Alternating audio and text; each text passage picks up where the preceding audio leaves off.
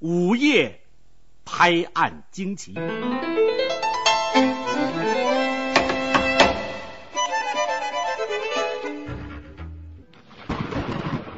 大家好，欢迎收听《头号玩家》。咱们上一集啊，结尾那个嗯海燕跟咱们讲了几个，嗯，他从朋友里边听说的一些故宫晚上一些呃怪事儿。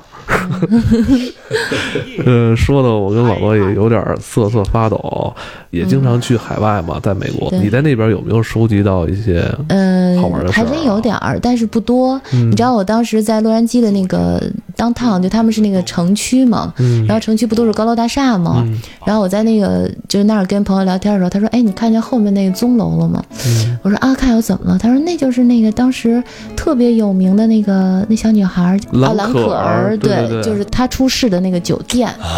然后他就给我讲了很多，就是当时就是他在电梯里，然后就很诡异的那些动作，然后最后被发现死在那个楼上的水箱里对，嘛出水箱里边。然后他就跟我说，就是那个酒店，然后我就啊看了半天，那酒店现在还在营业，在呢。那那个酒店，我跟你说，说实话，它本身我觉得就挺诡异的，它是那种棕黑棕脏的那种颜色，就那么一个，而且隐藏它比别的楼还都低，那楼好像是挺有年头的一个老楼对，很老。也是个老所以我发现好多东西一旦老了哈，它那个磁场可能吸收的那些东西就来了。你算一个胆儿大的人吗？不算，因为我从小学画画，我的想象力特别强。哦，就是你随便给我讲一东西，我立刻那个东西，而且我就是数据控，你知道吗？嗯就你一说完，我那个图在脑子里就基本就出现了。而且我发现你有一口头禅，嗯，就是太可怕了，有这个话吧？真的有，真有，而且而且有时候周老师一说出来就更吓人，为什么呢？对吧？就因为他你他一说什么你就信什么，嗯，对吧？就谢谢啊。大家都信，因为很多人就是一般讲这种灵异鬼故事，我见过很多啊，基本都是北京南城的，然后啊胖一点儿，光头，然后身上都是大串儿，然后手上就是跟油锤似的，就是一百多个串儿，然后一聊天都啊就就那种一聊，然后呢就是全北京的灵异事件可能都是奔他来的，妖魔鬼怪，恨不得他自己身体就是通往灵界的大门什么的，就什么都往，你就不信了。你就觉得没意思，就是有有时候像周老师冷不丁的给你来一个就是寻常巷陌的这么一段儿，就特别吓人。我 我真是觉得挺吓人，他每次说完我都特别害怕。我遇到过一个，就是、应该还算是有一点点吧。就我儿子小的时候，他大概两三岁，还不太会说话呢。然后我们带他去那个 KTV 唱歌，然后呃要上到那个六层才能到，然后从电梯上来嘛，上来以后，然后就唱完了，唱完回来的时候，我儿子就自己到那个电梯那边去，就再见，拜拜。我说你跟谁再见呢？然后一个人都没有。啊，是吗？不是他在跟你开玩笑，是不是逗你玩儿呢？他没看着我呀，他冲着后面，哦冲着电梯那边，他跟人家再见嘛。但也可能是不是就什么阿姨叔叔的就上电梯了，也说不准儿哈。但这事儿你就跟周德东一样嘛，就是你把它想象的很神奇，它就变得很好玩儿了。对对对，那变变得很，其实其实你想一想，如果你真信的话，这些你所谓的什么灵异啊、鬼魂啊什么的，你琢磨琢磨，其实都不是坏人，只不过不小心让你看到了而已。这是我们这个节目的逻辑，对，我觉得，而且要真有的话，你对死亡可能还会有更新的了解了它不。一定非是鬼魂，它只是就是另外一个能量场里的东西。对，它通过另外一个某种介质，就是让你能看到，因为大家都共享。自己是非常笃信外星人和平行宇宙这些东哎对，西。因为我最近就看这远古外星人呢，对我非常笃信，因为地球四十六亿年，不可能只有咱们这一这一批人。对那之前经历过什么，谁也不知道。我看的时候，他讲到一个观点，就是我觉得特别有意思。现代人已经存在了三十万年了，然而就是仅仅在这几千年时间里边，我们的大脑啊尺寸几乎是翻了三倍之多。啊，就是说这特别不符合这个正常的生物大脑的这个发展的这个曲线这。个规律啊就么的就是说，嗯有可能是高等文明生物，就是从中给咱们改变了咱们基因序列了。我相信这个人类嗯在一个期间就停滞了嘛，对对对，然后就突然间那一期间又出现了好多的科学家，然后就对突然间就就就是突飞猛进的一个质的飞跃。就是在近一百年嘛，一百年前咱们还骑马车呢，然后对一百年之后，咱突然已经上外太空了。我还是挺信这个的，所以所谓的像灵异也好、鬼魂也好，我觉得也可能跟外太空的很多东西都有关系。嗯反正我是质疑达尔文的进化论，我从来不相信人是猴变的。也不知道说中间发生了什么。一直就是这个生物学界不就说遗失了那么一块儿吗？对对谁也不知道是怎么解释的。对，但我觉得大家往回倒腾这事儿就特别有意思，嗯，是吧？现在用各种方式，而且不像原来就是说有点科幻、有点外星人就完了。现在大家都在找数据、找理论，然后这个我觉得有时候比那个看点那种外星来客什么的还带劲呢。就说日本嘛，你日本说那个平安时代之后。都是一直到什么室町战国什么之类的，对吧？但平安时代之前是什么？就平安京，就是什么安倍晴明那个时代，就日本就是百鬼夜行的时代。嗯，就是它文学题材就是古代再往前，上古时代就都跟神话连在一起了。如果你要这么说的话，中国这个古代神话里边关于这种外星来客的还少啊，特别太多了，特别多我而且那一直想做一个，就是周朝，你知道吗？东周、西周的时候有大量的那个种族都特别奇怪。那时候那个叫防风氏，我记得就是平均身高四米，然后最后被被秦王、被被周王、被秦王给灭了。就那时候有大量的在中国生存的大量奇怪的东西，只是对，他的那个从历史史书上来说，他在先秦再往前，他就有时候跟那些神话都融到一块儿了。对你就像三星堆，不到现在都解不开的谜吗？解不开。因为我前两天看《远古外星人》嘛，就是说到希腊神话跟北欧神话，其实它有很多特别相似的地方。对对对，比如像宙斯跟这个另另外那个老老大叫谁来着？奥丁，奥丁，他们都什么手持雷霆，嗯说雷霆是一什么东西，就是可以随意什么放光电，然后摧毁整个城市。然后那科学家就解释说，这东西有可能就是一个激光什么极速器似的东西。对，说这东西其实现在在现在这个时代其实可以实现，但是可能他要想把这个事儿记录下来，他只能用一个他能理解的这种形式记录下来。那。咱们就是雷公电母嘛，哦对吧？四大天神，然后那会儿不说嘛，说西方当时那个骗亚当夏娃吃苹果的是蛇，咱们就是女娲补天也是蛇，所以很多东西，那那个时候东西方还没有贯通文明呢，但是他们的神话故事的人物都是蛇，嗯，就这些东西，我觉得你仔细琢磨琢磨，其实说亚里士多德跟孔子出现在很相似的这个时间段里边，对对对他们的思想已经影响了之后两千年的人。对，我觉得这都特神。然后他们总是一起的来，然后一起的就走了。走了，没准还转世了呢。嗯，而且很多文明里边都不约而同的提到巨人。对中国历史上就能有一些古迹里面就完全解释不清楚啊，就而且你要说那正史里边，那你看春秋战国时候，你经常能发现有巨人的身影，就一直有。而且你刚才说那些天神，那为什么神都是从天而降？又飞天而去呢？这不特别神奇的事情吗？我觉得是不是有一个阶段，就是这种偏科幻的东西，说大家喜欢的别的东西太多了，所以这个就没有那么热了。就像我们小的时候，那时候最好看的就是什么十大什么之谜啊、奥秘那种东西，但后来因为对没事儿，后来大家想看的、玩的太多了，大家就对这个东西的兴趣下降了。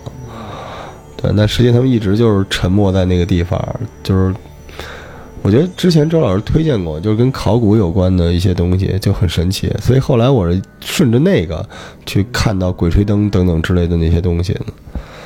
但是还有一个契机啊，就现在咱们这广电拍电影，就是不让成精了嘛，是吧？但可以成为外星人，所以很多很多那个年代的作品，是不是现在又有机会翻身其实？国产现在你看，你从刘慈欣的《三体》开始，其实嗯。国内的很多东西也也在，哎，还可以的，对，嗯，也还不错但。就是发展特别快，有些时候咱们改编什么对影视剧还没跟上那个 脑洞。对它，因为它还是要跟本土结合。你看，我最近我就是前去年吧看的，我觉得特别好看的《河神》，你看过吗嗯？看过啊，电视剧。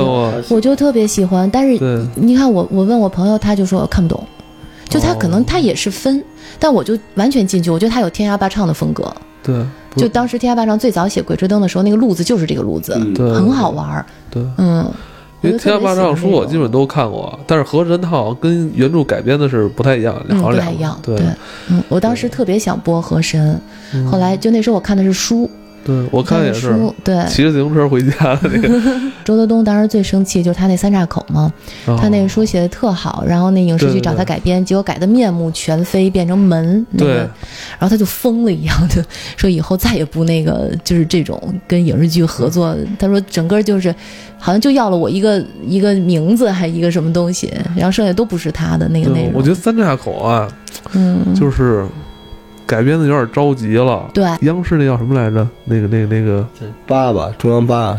中央七就那科学什么？走进科学，我觉得走进科学挺先锋的，你知道吗？硬核是吧？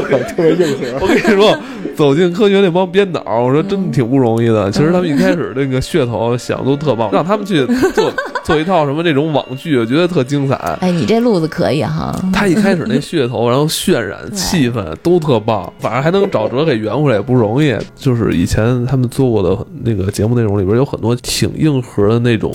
怎么说？国外都是很难找的那些资料，他们讲的好多也有国外的东西，挺不容易的，不全是那个百度百科。所以他们在走一个特别难的路，因为他还是央视还要做出来。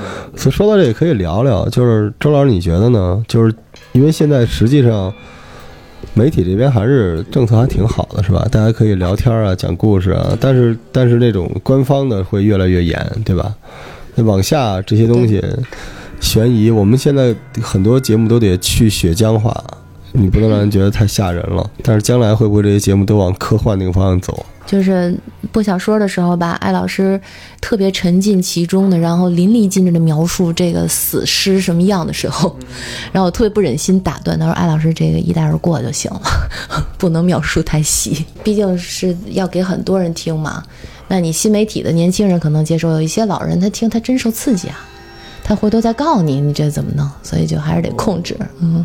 而且有的时候，像电台，如果要是播这些东西，你太详细的讲过程的话，你会让人觉得你是在诱导别人。因为大家听电台的节目，身体就是脑子都不设防嘛。因为电台给你东西，很多人不由自主，他会觉得这是真的。对，没错。对，所以你你其实你小说都是虚构的嘛，你会跟人说这是小说，那不行，那也得也得小心，是吧？是。对对，没办法。而且现在的孩子们吧，玩游戏玩的。都分不清现实虚幻了，他有时候他就当真。我觉得这个特别危险，这挺吓人。这是就头号玩，你们头号玩家，那个那个电影，就是嘛，就你觉得你分不清现实跟虚幻是到底哪个是真哪个是假了。那个时候其实挺可怕的。而且我觉得就是说到这个，说说互联网现在弄得大家就是不愿意去思考，就直接你给他一个东西，他觉得那就是，就逐渐丧失了一个。自己处理这件事儿的这个环节都没有了。对，而且更可怕的是，很多孩子现在不会抬起头跟真的人说话了。嗯，他情愿低头打字，他打得出来。那他他看见你的眼睛的时候，他就不知道说什么了。这个我觉得挺可怕，就是眼神跟眼神的交流现在就越来越少了。所以我们得做点什么。我们之前讲过聊过，我们要做点落地的东西。对，我们之前叫眼神交流是吗？因为我一直我是一直怎么让怎么让你给破了？我们的那个落地活动就是组织一帮人在屋子里相互对视。你那个活动其实就是就是眼保健操，就 是要么要么我是姐呢。对，我觉得我觉得其实嗯，但是只能这么说吧，就是你充分利用这件事儿。如果大家对网络有有有依赖感，那你能不能通过网络这种低门槛的东西传递一些有价值的东西吧？他但是年轻人可能不需要什么正能量什么之类的，他们不需要能量，他们浑身都是能量。但你最好给他点知识，然后让他能够思考。其实我觉得就是，就是咱们上一期不还录过那个悬疑和那个推理嘛，对吧？实际上就大家越来越追求，是吧？哦，咱们就是除了刺激之外，希望大家从那个思维就是处理这件事上找到那个乐趣。所以好多时候，我们希望讲故事也别一上来就是大血浆片子，啪一壶血弄到那儿，然后尸体什么的，而大家聊聊好玩的东西，对吧？这几年就是。想找到一些好的作品吧，越来越难了。模仿的太多了，对，就是创新的东西太少了。这个对很多信息都是片段化的，片段化的是挺吓人的，因为它不精雕细琢了，嗯，都是工业化。对，就是它都是流水线。我那天看说那种超级大师写那种推理小说的，嗯，你知道他怎么写吗？他就咱们仨在一屋子里，我就聊。我一梗，比如刚才说周德东老师说，那我的梗是我上车的时候大家表都一样，我下车的时候我莫名其妙的比你快了十分钟，嗯嗯，那那十分钟被谁偷走了？然后大满屋人都鼓掌，我转身走了，剩下这波人开始写，写完之后发表就完了。就是很多时候真的，您您您真的很多，就包括咱就说很多知名的这种小说作家，都别说网络的玄幻作家，很多都是走这路线，就是快餐速食。你说你，如果你这个时代，你给那帮小孩看什么什么飘，看《乱世佳人》，看那种什么，别说那个了，就你给他看《百年孤独》，他为什么要看？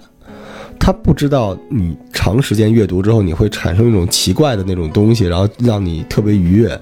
他只是想知道这故事情节是什么。就现在大家讲的东西都是剧透，就跟我说那个某某读书会似的，是吧？为什么为什么有这种东西？不就是你想剧透给我，让我觉得我听过，我有资格跟你聊？对但是知识的那个结构在，但是文学的价值已经没有了。嗯文学的价值就是在于风吹着我，一直吹一直吹，然后我就觉得好爽。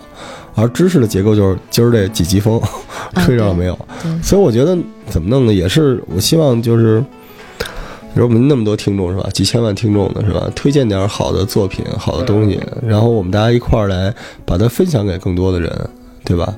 就跟周老师那么好是吧？女神分享给我们的第一个作品叫《香港十大奇案》，现但但是那个节目催生了我们这个节目，周老师你知道吗？好了，就是您当时留完作业之后，我们俩认真的学习了一下，然后在一个下午，然后如坐针毡，录完之后特别烦躁，然后录完以后互相按摩什么的解压，然后我们就决定录了《头号玩家》。对，然后我头回照腰啊，两个大老爷们儿居然胆子比我还小。对，因为我们进入了嘛，所以我有时候觉得艾老师还是真不容易。你他进入了多少次了？他得有几十步、上百步了，嗯。但是他跟我一样，我们做这个东西的最大的好处就是记忆力都比较差，就是完事儿就忘了。鱼是吧对？我不会，我不会一直回想，嗯，就最后知道结尾啊、然后就忘了，哎，刚才读什么了？谁的小说？谁谁的名字都忘了，对，这样避免最大限度那个享受过程，然后结尾结束这事儿就翻篇儿了，嗯。哦，哎，我我想问你，最近现在平时还在看什么书吗？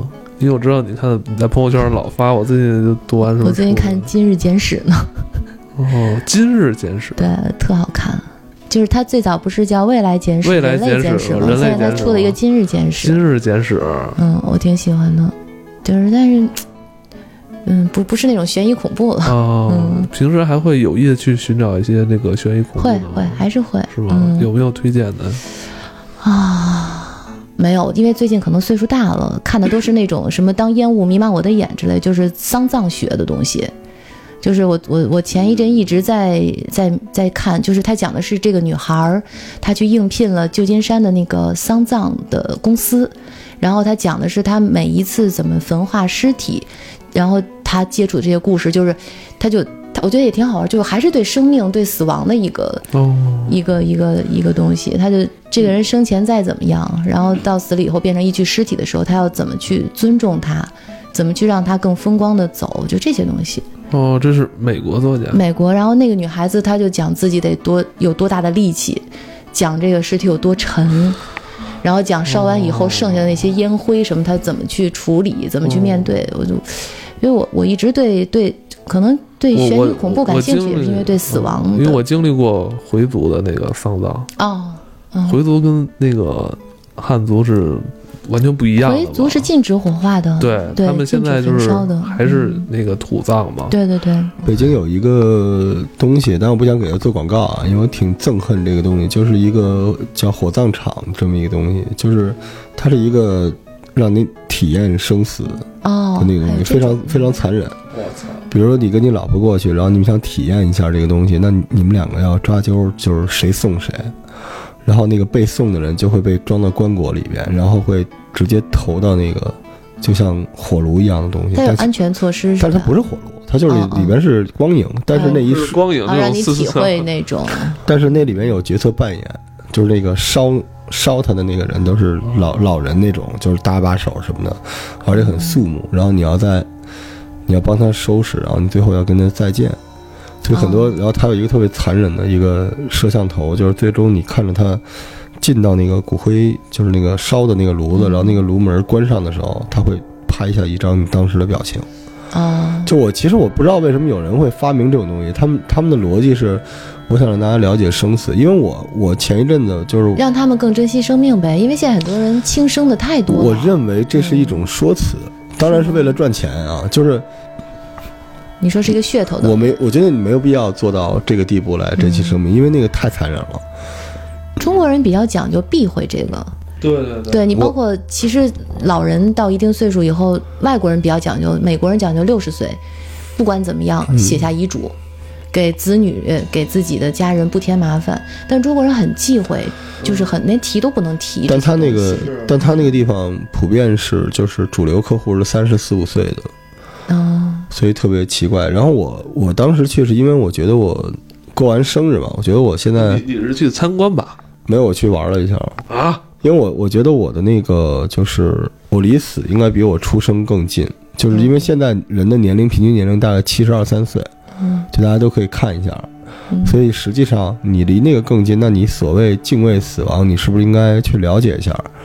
然后当时就是有朋友推荐，也有节目推荐，然后我就挺感兴趣，因为我自己不有一个医生的人设嘛，所以我去看看感受一下嘛。嗯哦，然后就下来非常不好，因为我觉得有些东西还是没必要感受，没必要学习的。就是那个，当然我我我我我就是看了他们前面那些人，因为他外边人看，嗯就是那种送葬那种感觉。然后我觉得他并不让你，就有些人他可以，这个这个我们聊的就跟我们现在做的内容是一样的。有些人觉得刺激，刺激完了之后，他会因为这个皱紧皱松一下得到快感，从而对他会觉得活着哇真好。对，他会对后面的生活充满兴趣。对对，对无论是我们刚才讲到的生死，还是悬疑啊，然后嗯。奇案啊、诡异，嗯，但有些人他接受不了这个。对对，就这事儿结束之后，你的商业目的就是点击率或者付费，但实际上，他他没有得到那个能量。有些人神经比较脆弱，他可能是但我觉得听你这么说完之后，我感觉这个事儿太儿戏了，像对感觉是来参与一场游戏一样，让大家体验生死。但是我觉得体验生死不应该用这种方式吧，因为我听你说完之后，感觉很不好。就如果我我那时候我还跟他聊呢，我说如果你们想做一个让大家珍惜眼前人的，你就做一个项目，就是把对方的媳妇儿给抓起来一整天，或者老公抓起来联系不上，你就能实现这事儿。就是生死这种东西，就是你是不能拿死神的东西来开玩笑做生意的，这太奇怪了。而且美其名曰是一个公益组织，让大家了解生死，不是那样。我觉得他可能本身就受刺激了，所以你知道吗？可怕，我觉得这个有点儿，我靠！而且而且我，哎，咱就不说别的，太丧气了吧？我觉得这个，这真是太丧气了吧？不，他还是我觉得还是文化差异的问题。你要在西方的话，咱们是讲究，比如在东方讲究，呃，家里有人去世了要哭，一定要哭的特别伤心，全都所有的人都要哭，都要跪的。甚至有我一个朋友刚跟我讲，她公公去世的时候，她老公因为是长子，要跪一个星期，还不能给饭吃，我天，要一直的哭。她老公都五十多岁了嘛，然后就我整个人都脱了，脱了老公相在一起，对，就在南方很多农村，他这些讲究还是有对，尤其是南方很多这种大对他很讲大户究的。大户人家，但是在西方，他会跟朋友们一起去讲死者生前让人特别快乐哦的事情，然后给你巧克力吃，让你变得很兴奋。对。就大家都是在在送他走，让他去更好的地方，所以他还是文化的问题。那咱国内有，咱国内就是喜丧，要是那那个往生者岁数非常大的话，对也有也不能哭，喜丧。也也不能对。哭。雇那种女的跳舞的那种农村 是不是？不是大咱是咱们这话题今天有点沉重，从外星人聊到挑点那个，聊到了丧葬业。不是不是不是，是这样的啊，就是那个。就是恐怖悬疑之这个官方节目女王周老师在，对吧？总得聊点丧的嘛。周老师又喜欢那种，但实际上我我只想说什么，就是，嗯，虽然我们不是周老师这种，就是这个这个广播音员啊，这国家吃皇粮的，但其实作为我们这种小播客来说，是吧，老老赵，我们也是有节目去。去筛选那种不能无所不用其极的，只是为了得到点击。嗯，因为我我希望每一期《淘宝玩家》聊完之后，一方面能让大家了解一些知识，另外一方面能让大家开心。对就这个能量是能传递下去的，对对对正能量，正能量，不要给大家带负能量的东西。对，所以我觉得就是也是跟所有的大家这个做内容的说一下啊，就像做这种悬疑恐怖的是吧？还有比周老师更会做内容的是吧？对，还能找来艾老师跟我们一块儿做，你说会不也是可能跟现在的接触的这些环境也有关？嗯，对，因为我们毕竟我们那个年代大家还是相对比较含蓄，所以积淀的稍微厚一点。对对，就现在的孩子都是直接给，直接给，而且他没有防御性。对就你现在手机，你记不记得我小的时候，我嗯我我有一个阶段不是手机，就别人说，哎，我给你看一这个，我都不敢看，我不知道是什么东西啊，真的。什么呀？看什么呀？你不敢看？他胆儿小，不是小时候有那种就是漫画连环画里边就人死了什么的，哦，血腥那种，不敢看，我以为是不健康。不健康的不不能在这节目里说，不健康也也看的比较晚。但是但是现在小孩子他完全没有防备，你直接打到他就是那个，嗯所以我觉得我们也得做点有意思的。所以我觉得周老师下个阶段想做点什么节目吗？我还是想去探一探，就是大家没有得到答案的一些不能解释的东西还是以。身试险？对我我还是很想试一试。嗯，不一定故宫吧有很多 对，有很多有趣的地方。晚上太吓人了，我说。故宫很官方的，人家故宫自己都说，你们不要去，我们这个很正经，没有那么多，都是传闻，对，都假的。对越这么说，你越觉得嗯你们对，就跟我刚才说的似的，你说什么别人都不信呀。想聊你们去过国外的那个教堂，就是国外的教堂，它一般不是会配墓地吗？嗯我去的时候，我就会明显的闻到死人的味道。你们有这种吗？因为我小的时候，我姥爷去世的时候，他是在家要停尸三天的，所以那个味道就一直就是在我的那个记忆中是一直存在的。所以我一到墓地，我就就契合在一起了。因为外他们国外也都是整就是、哦呃不焚化的嘛，也是土葬。哦，你是突然闻到那股气味，是你记忆中的气味。一进去，对，就能闻到，就是就是真的是死人的味道，就那种，然后就整个那个感觉就特别不好，所以我基本上到了墓地我就会出来了，但很多人会在里面参观，因为它每个墓碑什么的好像都还挺有特点的什么的，我就会很别扭，我就不愿意去。哦我觉得有可能是尸体时间长了跟可能泥土吧，对，我觉得会有点，但是我问别人，他们有的人就闻不到，哦。可能我是不是对这方面比较敏感？